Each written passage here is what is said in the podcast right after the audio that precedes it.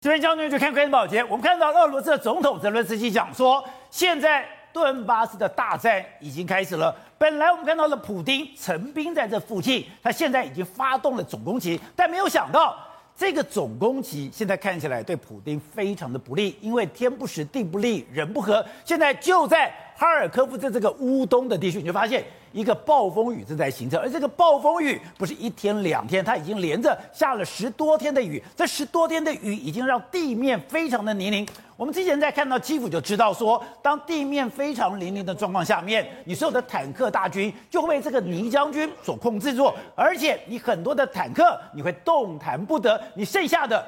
就是一些既有的道路，但你如果走在既有的道路上面的话，你又会变成了乌克兰猎杀的目标。那问题来了，就是那俄罗斯明明已经吃过大亏，你明明知道在这种大雨的状况下，在土地泥泞的状况下，不适合坦克大军的行动，为什么普丁现在要急着进攻顿巴斯呢？现在所有的问题就来了，关键就在莫斯科号，因为莫斯科号。是俄国的骄傲，是俄国的灭国神器，就没有想到这样的一个战舰居然被两颗小小的飞弹给击落。现在连俄罗斯内部都无法忍耐了，因为透过俄罗斯的大内宣，他们认为说这场战争是正义的战争。透过这个大内宣，他们觉得整个俄罗斯是所向披靡，但没有想到现在这个莫斯科号的沉没之后，这个谎。憋不下去了，在俄罗斯的内部有越来越多的质疑，而这个质疑逼着普京，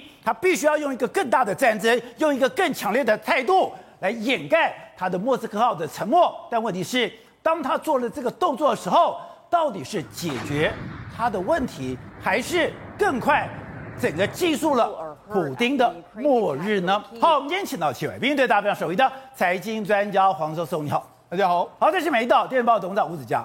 大家好，好，第三位是有非常丰富的战地采访经验的资深媒体人杨东平，东平你好，大家好，好，第四位是资深媒体人姚慧珍，大家好，好，第二位是资深媒体人王瑞德，大家好，好，第六位是视频人李正浩，大家好，好，待会儿呢，前台大感染科医师林世璧也会加入我们讨论，好，是，刚刚讲到的，现在在乌东地区大雨磅礴，整个地面非常的泥泞，对，可是为什么普丁要在这个时候决定开战呢？今天泽伦斯基讲了。顿巴斯的大战已经开始了。没错，乌克兰总统泽伦斯基说，乌东的保卫战正式开打。可那为什么普丁这么急着要打？我们先来看一下这个地图。这个地图啊，乌克兰就在这个地方。乌克兰这个地方，乌东，你看哈尔科夫在这边，这乌东就在这个位置。乌东这个位置来说的话，已经连续好几天都在下。你看有雷雨包，已经好几天都一直不断的在下雨。在这个天时地利都不合理的这个状况之下，为什么普京要急于开打呢？为什么？因为他知道他不是在基辅吃过大亏了吗？而且他在莫斯科号被击沉之后，他现在面临到国内。排山倒海的压力啊！因为为什么？他国内现在压力很大。原本呢，莫斯科俄罗斯人都觉得说，我们这一次去这个乌克兰一定是这个快速的就可以击败他们嘛，就没想到，哎，我们那么多坦克被击毁不说，我们的护国神器莫斯科号居然被打掉了。这已经变成是他们现在政论节目都在谈判讨论这件事情啊。甚至在莫斯科号很多他们的官兵的母亲呢都出来说，哎，那我们的儿子现在人到底在什么地方啊？普京因为莫斯科号整个被炸毁之后，他遮不住了，颜面无光，原本可以横扫这个基辅，横扫这个。乌克兰的现在俄罗斯人说，那怎么样？结局不是这个样子啊！现在啊，他要尽快的，要么就赶快结束这场战役，否则他真的这个他的后路会越来越不好走。因为我们看到现在来自莫斯科的新闻，或者来自俄罗斯的新闻是越来越多人质疑这场战争怎么打这么久？对，这场战争为什么打到现在还没有一个成果出来？这场战争怎么打到连莫斯科号都会被击沉？而另外一方面，你就看到了现在。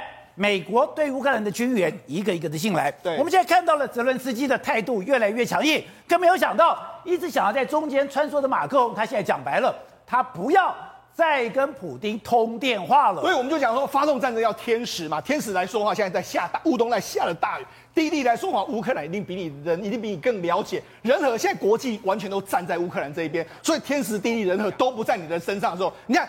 所以现在普丁呢，越做越极端，越极端。怎么极端？我们知道不是说布查犯下这个战争罪吗？就没想到他还表表扬第六十四摩托步摩托步兵旅，哎，他们就说你们是护卫队，你们为国家保卫领土还有国家利益是大大无畏的英勇、韧性，还有无比的勇气。哎，他反而他知道人家在追杀不查，他反而把这些人列为是他们国家的护卫队。所以呢，他跟西方世界现在已经完全开杠到最后一个极限了。好，那刚刚讲到，现在从德伦斯基有讲哦，现在顿巴斯的大战。已经不顾一切的开始了吗？对，没错，我们就讲嘛。事实上，目前为止来说，乌东下着大雨之后，现在连了那乌克兰的这个国防部的这个情报总局，他说什么？他们在说，我们准备要夺回原本属于乌克兰地区的克里米亚，克里米亚都拿回来。因为为什么？他们现在俄罗这个乌克兰官方的评评论是说，俄罗斯的军队根本不堪一击，很多将领指挥都有问题，很多都靠什么裙带关系。所以现在他们反而在说，我们绝对要击败俄罗斯。所以现在双方呢，都已经剑拔弩张到一个极极限的这个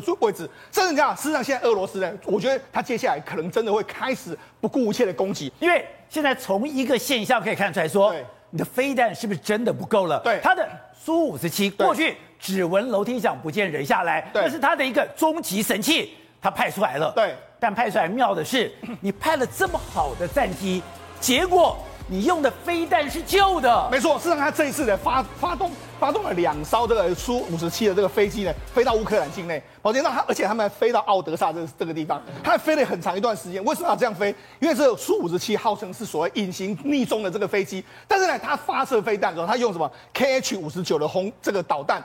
这是什么飞弹？这是前苏联时代的这个飞弹，也就是说，它不是很，它是不是很精准导引的这个飞弹？所以人家说，哎，你这个苏五十七就算算是开，就是一个非常空军的这个飞机，就没想这么好的飞机，你用的飞。飞机是用的飞弹是烂飞弹，所以你就知道说，其实真的打到目前为止来说，俄罗斯所谓的精准导弹已经越打越少，甚至连苏五十七的飞机上面都没办法搭载非常好的这个飞弹。所以泽伦斯基今天宣布说，顿巴斯之战已经开打。你再看的画面，哎，你居然在克尔米纳站，在哈尔科夫，在卢比日内。甚至在整个顿巴斯区里面，哎，对，现在都开始狂轰滥炸了。没错，事实上现在普丁呢，把所有的军力完全孤注一掷在乌东的这个战线上面，他务必要尽快收拾乌东战场。为什么这样讲？根据五根据舞蹈大五角大厦的预估呢，原本在上个礼拜的时候有六十五支左右的这个营战术群在这个位置，现在已经增现在已经增加到七十六支。增加七十六支的话，如果我们美增加兵力了，对，如果美国五角大厦的预估来说，每每个营的话大概约莫是七百到八百人的话，它这个至少有五六五万五六万军队就在这个地方。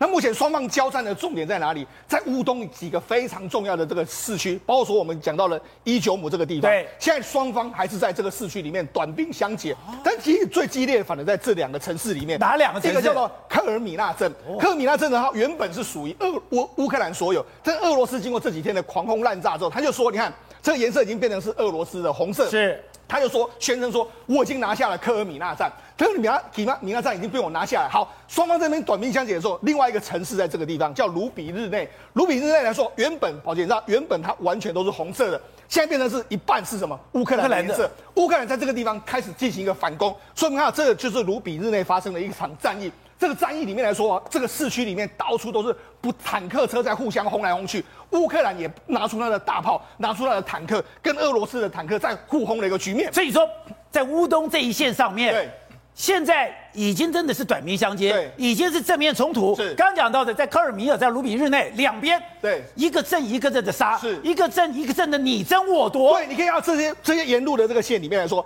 有黄色有红色，就是双方都在那边躲来躲去纠缠的。对，黄色是乌克兰，然后红色是俄罗斯，所以双方在那边纠缠。好，除了卢比日内哦，还有南边这个波帕斯纳镇，你看波帕斯纳，你看这个双方人目前是一半一半，也就是说双方现在是你争我夺，可能我你拿回去之后，我再夺回来。像这个科科尔米纳镇。昨天是属于乌克兰说，今天俄罗斯说我宣称宣称我夺下来，搞不好明天的时候乌克兰再把它拿下来。那卢比日内也是一模一样。现在这周边，所以为什么说这个乌东战役正式开打，主要是沿着这一带的所有的重要的城市，现在可以说是处处都有火花在进行交战。难怪泽伦斯基讲说，赶快给我武器，赶快给我武器。对，因为如果进到这么短兵相接，两边的杀伤力这么强的时候，对。武器决定最后结果。目前来说，泽伦斯基一直跟西方世界说：“你赶快给我坦克、大炮那些，那些对于我在乌东战场来说有非常大的注意哈。这是说，这是近近身的这个肉，这个所谓互相用坦克还有大炮互轰，这是所谓正规战。但是还有更肉搏战的，发生在马利波这一带。马利波，对，没错，俄罗斯还没拿走马利波。没错，马利波目前为止来说，你可以看到，事实上这是整个马利波的这个市区的地图。你看这个目前乌克兰的地的地方，就红色、黄色区域越来越小。没错。剩下这两块，这一块就是亚速营的兵工厂所在的这个位置。现在亚速营兵工厂所在的位置，这个地方每天都发生非常激烈的这个枪战。这个地方就是发生在这个马利波这一带。这个是马利波？对，你知道马利波这个是什么？亚速营呢，他们出动无人机去侦查俄军的这个动态。对，也就是说，我发现到你在哪里的时候，我就开始对你发动一个攻击，哦，发动一个这个进进攻的这个状态。你看，在在路上的这个坦克车就出现炸弹，那这是什么画面呢？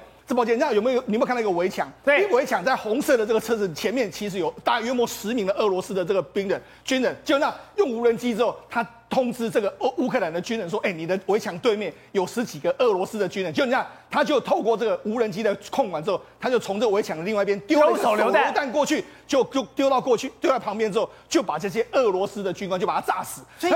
他们短兵相接到只有一墙之隔，没错，那这也是一样，这都是在市区里面。我用无人机监控到你的画面之后，我然后我就马上出动人员把你打掉了一个状况。所以你看，事实上在亚速，在整个这个马利波附近来说的话，是双方。都是你可以看得到我，我可以看得到你的士兵的这种短兵相接哦。那你更不用讲，但俄罗斯也不是省油的灯，这是俄罗斯他发出来的一个一个一个讯号。在俄罗斯也发布，对，他们在马利波的战况。没错，这是我，他是说我用夜间突袭哦。夜间突袭的时候，你看他们是突袭这个马利波的守军是海军陆战队的第三十六旅，他们是夜间哦。你看夜间的时候，他会后来会标出来，你看，对，他拿着他的枪呢，拿着他的火箭，你看红色红色的点，这个这个地方都是疑似可能是这个第三十六突击旅的相关的人员，我就这样的一个。来攻，你看，我就把你把你打掉，你就就这样的方式。所以你可以看到，是现在是在马利波这个地方，是你看得到我，我看得到你。在乌东战场，大部分战场是大家用火炮互轰，对。在这个地方是你看得到我，我看得到你的肉搏战。哎，我以前常讲在短兵相接，你常讲说所谓的肉搏战。刚刚那个画面，对，这是在近距离的交锋，哎，也就是说，现在他们近距离已经用这个步枪在互相扫射的这个阶段，所以你会看到整个乌东战场，如同泽伦斯基说了，已经开始进入烽火连篇，这四百八十公里左右的这个所谓乌东保卫战，真的已经正式开打。好，正好刚刚讲到，现在你明明讲说，哎，现在的乌东地区开始连日下雨，连日下雨以后土地泥泞，非非常不适合坦克大军的行动。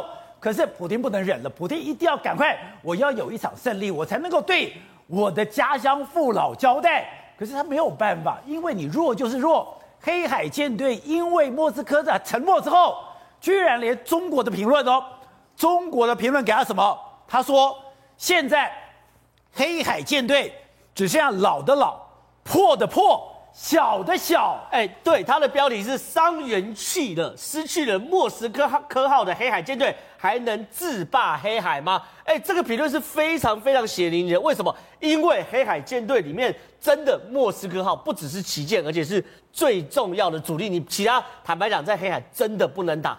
因为呢，黑海舰队它整个编制，当然就是光荣级的莫斯科号，当然我们大家都很熟悉，但是现在沉没了嘛，对不对？可再下来就是格里戈洛维奇海军上将级，哦，这只有四千吨。再来就是你说从一万二跳下来就四千，对，然后再来呢，风暴海燕级的护卫舰，哎，剩三千吨。然后呢，再下来就是一些登陆舰啊，等等啊，登陆舰没有战斗能力，你前面有人帮你清场，对，所以呢，整个黑海舰队目前看起来真的，你莫斯科号集成之后，对于整个战斗力影响很大。这个东西对于他乌东在哪里？你没有远程的火炮支援嘛？好，现在呢，莫斯科俄俄罗斯这样子说，好，那这样没关系，我们把剩余的一些巡防舰啊、护卫舰，我在上面加上这个口径的这个所谓巡弋飞弹，哎，口径巡弋飞弹很厉害，可以射一千五百公里到两千五百公里，对不对？可没有那么好组装。我这样讲，宝杰哥，我们现在看这画面，是二零二一年四月的沙波什尼科夫元帅号。俄罗斯曾经想要在这个沙波什尼科夫元帅号上面装口径，你看哦，他打出去哦，哎。绕两圈，口径就掉到海里面嘞，就是没有那么简单。就是他们花了五年改装哦，对，改装后然后他们试射，结果呢打出去了绕两圈，你根本没办法瞄准，就是那个电子系统什么不相容，没有那么简单，太老旧了，不能装新的东西。这个画面谁放出来的嘛？美军放出来的，所以美军早就知道，我只要把你的光荣级这个莫斯科号打下来，你想要改装没那么简单。而且呢，乌克兰讲的很硬哦，你敢改装，你来一艘我就打你一艘嘛。因为现在海王星号，那个海王星的这个所谓反潜舰飞弹还是可以打啊。请问你的防空系统有比莫斯科号好好吗？所以莫斯科号我就两枚就把你干掉了，其他的我根本就是我的囊中之物了。因为我连最，欸，因为莫斯科号是三重防空系统，我都可以打得掉。请问你剩下的海燕级啊等等，有那么厉害吗？而且呢，现在美军在盯什么东西呢？盯他们有没有其他的光荣级的这个舰队哦，会不会派来黑海？美军他们北约竟然派出一个放一个非常非常挑衅的画面，是光荣级的瓦良格号。我们看电视上，那瓦良格号既然呢用美军用一个所谓的，你看啊，宝杰哥，你看左边。左边是一个所谓的潜水潜望镜，啊，潜望镜呢盯着瓦良格号，告诉你说我在看着你瓦良格号，因为它跟莫斯科号是同级的，都是光荣级，意思是因为整个俄罗斯就是三艘光荣级嘛，对，他就用潜水艇盯着你，你如果敢往黑海来的话，我也把你集成嘛，所以就变成说你所有的大部队我全部都盯住你，我就是确保黑海这边我要完全能够进空嘛，而且让我最惊讶的是，连土耳其都反了。土耳其虽然是北约对抗俄罗斯的第一线，可是过去它基本上跟俄罗斯是维持一个相对良好的关系。可没想到这次俄罗斯普鲁斯海峡、达达尼尔海里海峡这两个海峡，我全部把你控制住。让你俄罗斯的战舰进不得，退不得。对，你全部控制住，你要改装的军舰你都没办法派过去嘛，对不对？你想要回家也没办法回家嘛。所以现在整个黑海被土耳其整个控制住，那哎，黑海舰队是进不得也退不得，哎。好，那你就说好，那俄罗斯现在倒成这样，那请问乌克兰真的能打吗？对不对？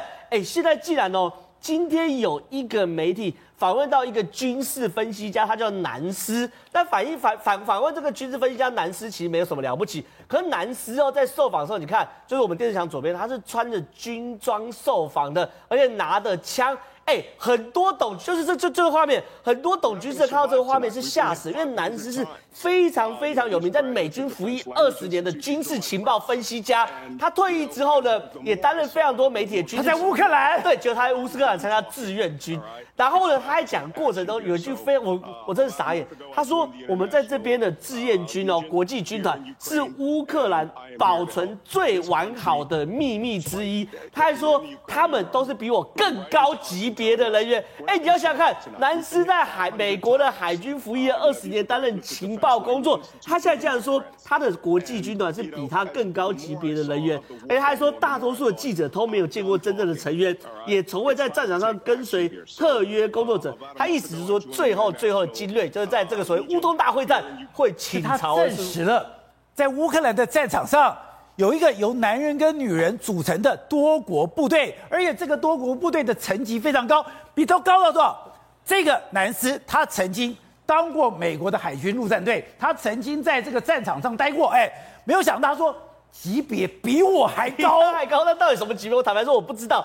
可是呢，他讲得很清楚，证实这证实所谓的国际优国际军团不是一个什么什么，我单纯我自己想去你跟大卫，然后等等，没有，就是一群非常高级别而且被保存完好的秘密。好，所以各位，从这个男尸证实了一件事情，他说我去了这边，我全身都是美式装备，这个美式装备一定有人提供给你，我提供给你之后，他说我在这里我还只是小咖。原来这里有一个层级比我更高，有男的，有女的。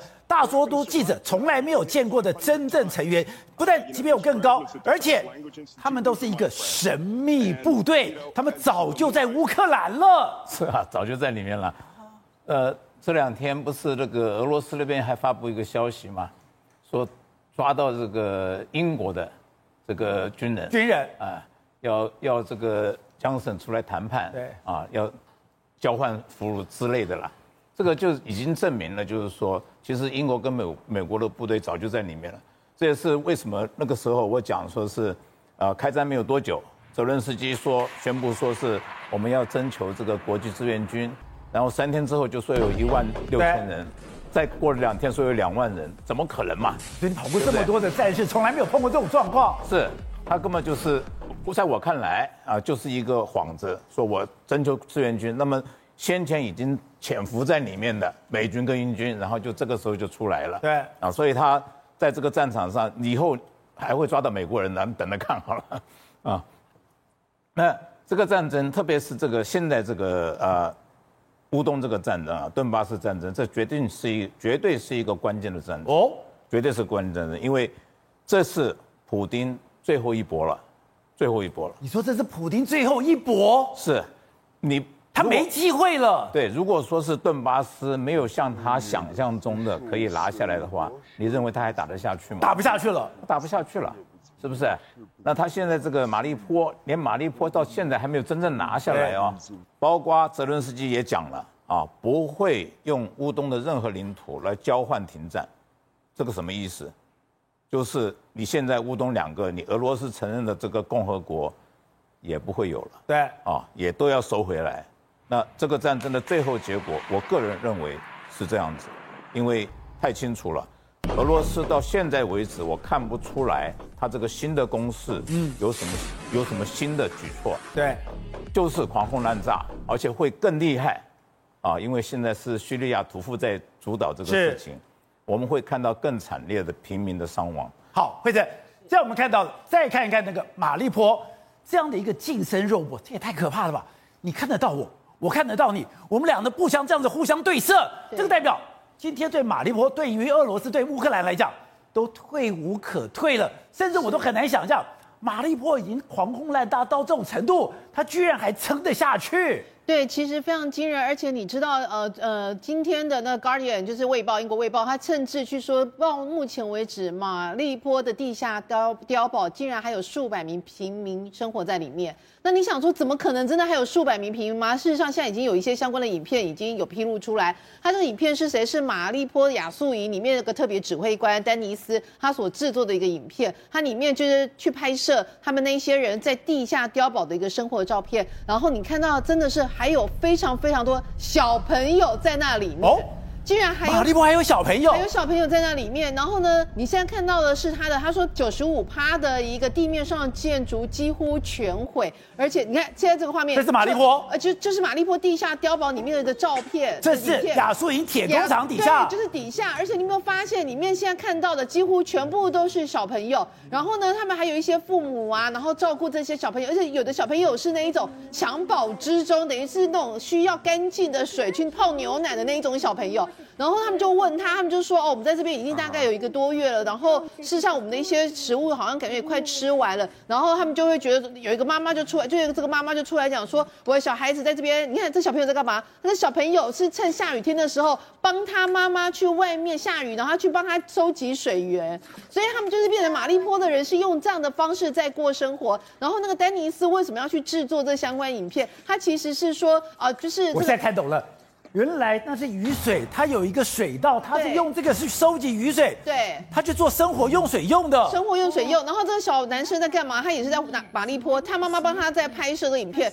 一开始讲的时候，后面有轰炸声，所以他就吓一跳。后来他又重新录了一次，然后他就用那个他讲说，这些都感谢救世主，当然是反讽，就讲俄罗斯。他说我们的家园变成这样，所以事实上他这一幕一幕的小朋友出来就告诉指控俄罗斯，你到底对我们的家园做了什么样的事情？然后那个刚提到的这个丹尼斯为什么要让他去呃放出这个呃亚速营下面的那个地下碉堡的平民的生活照？他的意思是说，你其实应该要，你如果基于人。人道的理由，你应该要让我们这些平民有机会可以出去。离不开吗？他离不开。他说，而且他就指控这一些俄罗斯人，他就说，你们明明知道下面还有这么多平民住在这里，结果你们还是毛起来，呃，猛猛烈的炮轰，完全没有管这些人的死活。所以这就是为什么，其实大家都在担心马利坡，因为据说马利坡现在已经有两万平民死亡，但事实上又没有人可以进去，所以我其实没有人知道里面到底是什么样的状况。而且我们在这里讲说。俄罗斯已经用它的图二十二，又是炸它的所谓的炸弹之母，对，狂轰滥炸。你在上面炸的时候。这些人就在下面，这些人就在下面，而且这些人其实当然有。那么他已经用那个炸弹之母在炸了耶。对呀、啊，对呀、啊，所以现在他的意思就是说，我们现在这边还有一些平民，你应该要有绿色走廊，让我们这些平民可以安全的出去。那我们这些选择打死不退，选呃选择捍卫到底的这一些军人，我们跟你那个就是打到最后打到死都没有关系，顶多就有一个光荣的下葬。但是你不可以让这些平民在还在这边的情况之下，你不放他们走，然后你还罔顾。这些人的生命，所以现在就是他放出这些影片的相关最主要原因。那除此之外，因为我们知道刚刚提到了伊尔平，伊尔平现在状况是人家进去之后，因为不是说俄罗斯撤退，然后又在那边开始打来打去，打来打去。但他们现在发现，光伊尔平这个部分的话，至少有两百六十九具的一个一个遗体，而且是在十六处呃被处决处挖出来的。然后他们就说，他们有一个画面，就说，其实这个新，你看这个画面是什么？这全部都是新增的一个，还有就是他们的一个呃墓地，然后的目的是一望无际的。哦，然后他们就说这是伊尔平，伊尔平，然后一个新增的一个目的，当然有一部分可能是原本就有的，但是有很多新增下葬在这边的呃目的，然后全部都是因为这一次的。难怪乌克兰也退无可退，难怪乌克兰我要跟你俄罗斯拼了。我都已经受了这么大伤害，我的家没了，我的人没了，我当然跟你拼到底了。拼到底！而且我跟您说，其实有时候战争是这样，你当然你是因为职责所在，你轰炸轰炸我们，打我们，那是一回事。可是你知道吗？他们这个俄罗斯的军人撤退之后，就让人家觉得非常夸张一件事情是，他在平民百姓的家，比如说我在这边驻守的时候，我住你家，我就是随便弄一个人家，就我离开了，他竟然在他们家里面的杯子，然后放了手榴弹，所以我回到家里面。水杯里面放了一个手榴弹，很夸张。它不仅水杯，而且插销已经拿开了。对，它不仅水杯放了手榴弹，它连抽屉里面都有手榴弹，甚至是在门把后面，甚至只是在窗户旁边。而且呢，这些是他们刻意留下来送给这些乌克兰平民百姓的礼物。所以你就是说非常夸张，你已经离开了，你怎么会把这些呃这个爆炸物故意放在人家家里？难怪之前有人说说什么小玩呃 baby 玩的那个，就小朋友玩的那个熊有没有猫猫？毛茸茸的熊，里面也有，里面竟然也有手榴弹，所以你就知道说他们真的是人都其实都已经撤退，但事实上他还是想方设法的要伤害所有的乌克兰人。董事长，泽伦斯基今天向全世界宣布了，我需要武器，我需要资源，因为乌东大战已经开始了，这是会决定最后战局的一场会战。还有，现在已经不是乌东了，现在乌克兰说，我连克里米亚我都要把你给拿回来。而且他还讲说，他这场战争啊，不需要打到十年，要可以干十年。那干打说这个战争延续十年的话，俄罗斯毁了，乌克兰也毁，这一定是一个同归于尽的结果。这第一点。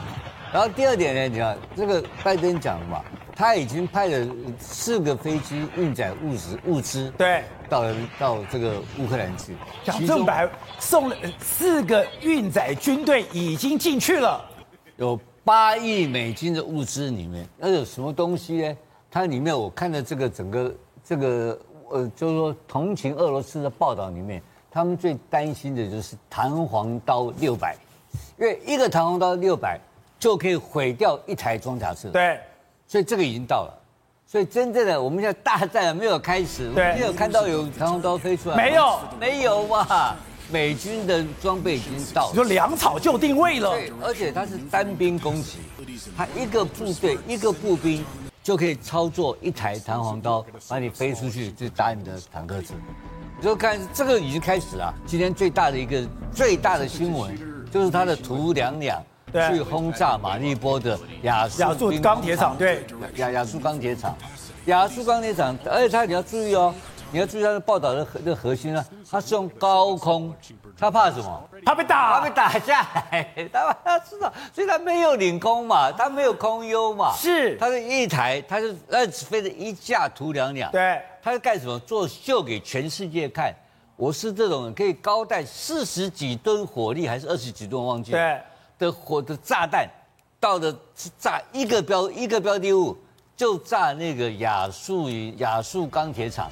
因为它从高空用的重力加速度下来的话，对，它可以直接穿到六楼底下地下室。这么高，你不一定准呐、啊。那它是它的，它本来就是我昨天讲过饱和攻击，可是它这个炸法跟你原来的两式洞那个叫什么郁金香的炸法，对，是不一样的。郁金发郁金香炸法的话，没有办法往下，没有办法由上往下，深度深度不够深，可以把你大楼炸垮，可是炸六层楼的地下室炸不垮。因为当时这个六层楼里面的设计里面，就是准备苏联准备面临美国的核弹攻击的时候的一个堡垒。它里面包括还有医院，还有很多其他的设施，所以它不是不是一个普通，它不是一个钢铁厂，它是一个非常强大的地下堡垒。所以今天他是派了图两两去轰给你看，因为他打给全世界看，说我现在图两两来来来来一架，来一架是干什么？作秀的，作秀给你看嘛，对吧？这作秀给大家。所以如果他有空优的话，他可以一个班一个一个，他不要一架，他可以四五架，我可以连续攻击，就像当时美军做那个东京大轰炸一样。一样的概念，他为什么飞一架来，然后飞一架就作秀给你看，然后就把你轰炸，轰什么结果还不知道，那地面到底是怎么样情况也不知道。他们号称现在在收官阶段，就是我已经收复了马利波。的一个最后的 ending 的杰作，他对内的宣传，对俄罗斯他就这样写的，他说马利多马利波今天经过图两两轰轰炸以后，已经收复了。